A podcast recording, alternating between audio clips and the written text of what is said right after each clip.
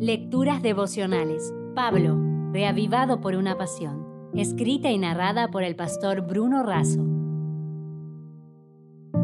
Hoy es 4 de marzo. El Dios que salva. En Romanos capítulo 9 versículos 25 y 26 leemos. Llamaré pueblo mío al que no era mi pueblo y a la no amada amada. Y en el lugar donde se les dijo, vosotros no sois pueblo mío, allí serán llamados hijos del Dios viviente. El nombre Oseas es una abreviatura de Josué y significa Dios salvó.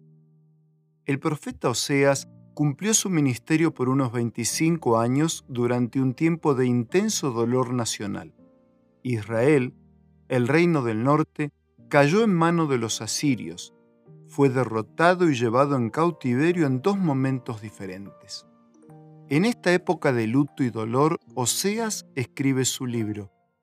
No era momento de sentir simpatía y cariño por los extranjeros, pero el profeta no habla desde sus propios sentimientos de angustia, sino por la revelación del Señor. Pablo cita a Oseas para mostrar a los creyentes de Roma que el Evangelio debía alcanzar a todos. Dios le había pedido a Oseas algo extraño. Me dijo otra vez Jehová, ve y ama a una mujer amada de su compañero y adúltera. Así ama Jehová a los hijos de Israel, aunque ellos se vuelven a dioses ajenos. Dios le pide que ame a una mujer infiel que no merece ser amada, así como Él ama a un pueblo infiel que no merece ser amado.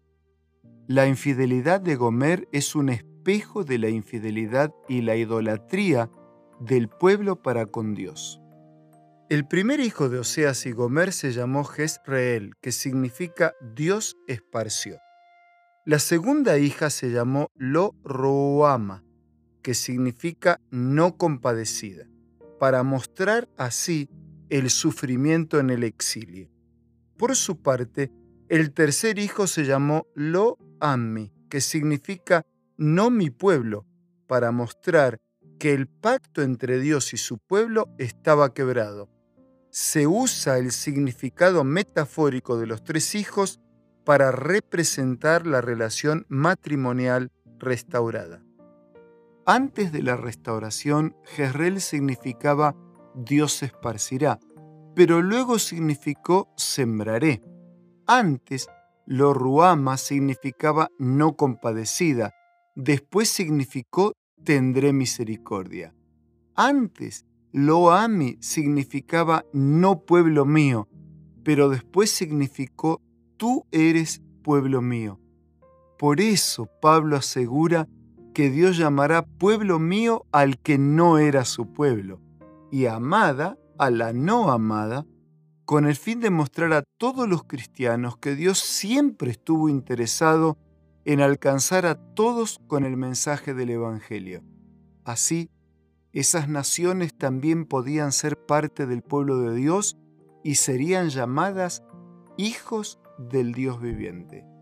Por eso, vive este día recordando que fue para esto que el Hijo de Dios se hizo Hijo del Hombre, para que todos los hijos de la humanidad, sin ninguna discriminación, sean llamados hijos de Dios. Bien decía Lewis, el cristiano no cree que Dios nos amará porque somos buenos, sino que Dios nos hará buenos porque nos ama. Si desea obtener más materiales como este, ingrese a editorialaces.com.